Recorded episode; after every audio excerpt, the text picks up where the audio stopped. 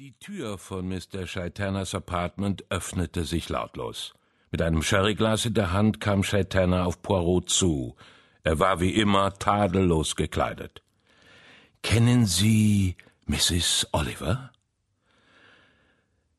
Mrs. Ariadne Oliver hatte sich als Autorin von Kriminalromanen und anderen Sensationsgeschichten einen Namen gemacht und sie schrieb feuilletonistische Artikel über berühmte Verbrechen, Morde aus Leidenschaft oder Habgier. Außerdem war sie eine kämpferische Frauenrechtlerin. Sie glaubte fest an die weibliche Intuition.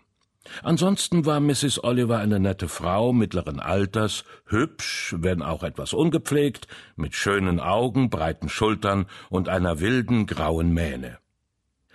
Kommissar Bettel kennen Sie bestimmt sagte Mr. Scheitenner. Ein großer, vierschrötiger Mann mit einem ausdruckslosen Gesicht kam auf sie zu. Ich kenne Monsieur Poirot, sagte Kommissar Bettel. Colonel Race, fuhr Mr. Scheiterner fort. Colonel Race war ein stattlicher, dunkelhaariger und braungebrannter Mann von fünfzig Jahren. In diesem Augenblick ging die Tür erneut auf und der Butler verkündete Dr. Roberts. Ein Mann mittleren Alters mit kleinen, glitzernden Augen und einer beginnenden Glatze trat ein. Er hatte eine joviale Art und sah aus wie ein Arzt, der sich stets gründlich schrubbte und desinfizierte. Der Gastgeber schüttelte ihm die Hand und stellte ihn den anderen Gästen vor. Dr. Roberts schien besonders erfreut, Battle zu treffen.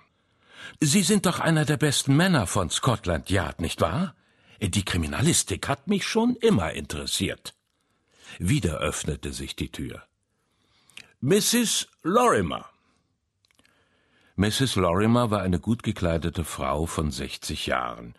Sie hatte fein geschnittene Gesichtszüge, elegant frisiertes graues Haar und eine klare, schneidende Stimme. Dann meldete der Butler Major Despot.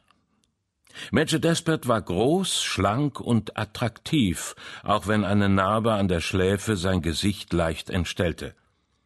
Dann ging die Tür zum letzten Mal auf und der Butler verkündete Miss Meredith.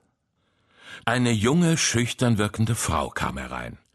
Sie war Anfang zwanzig, mittelgroß, hatte lockiges braunes Haar, das im Nacken zusammengebunden war, und große, graue, weit auseinander liegende Augen. Ihr Gesicht war gepudert, aber nicht geschminkt.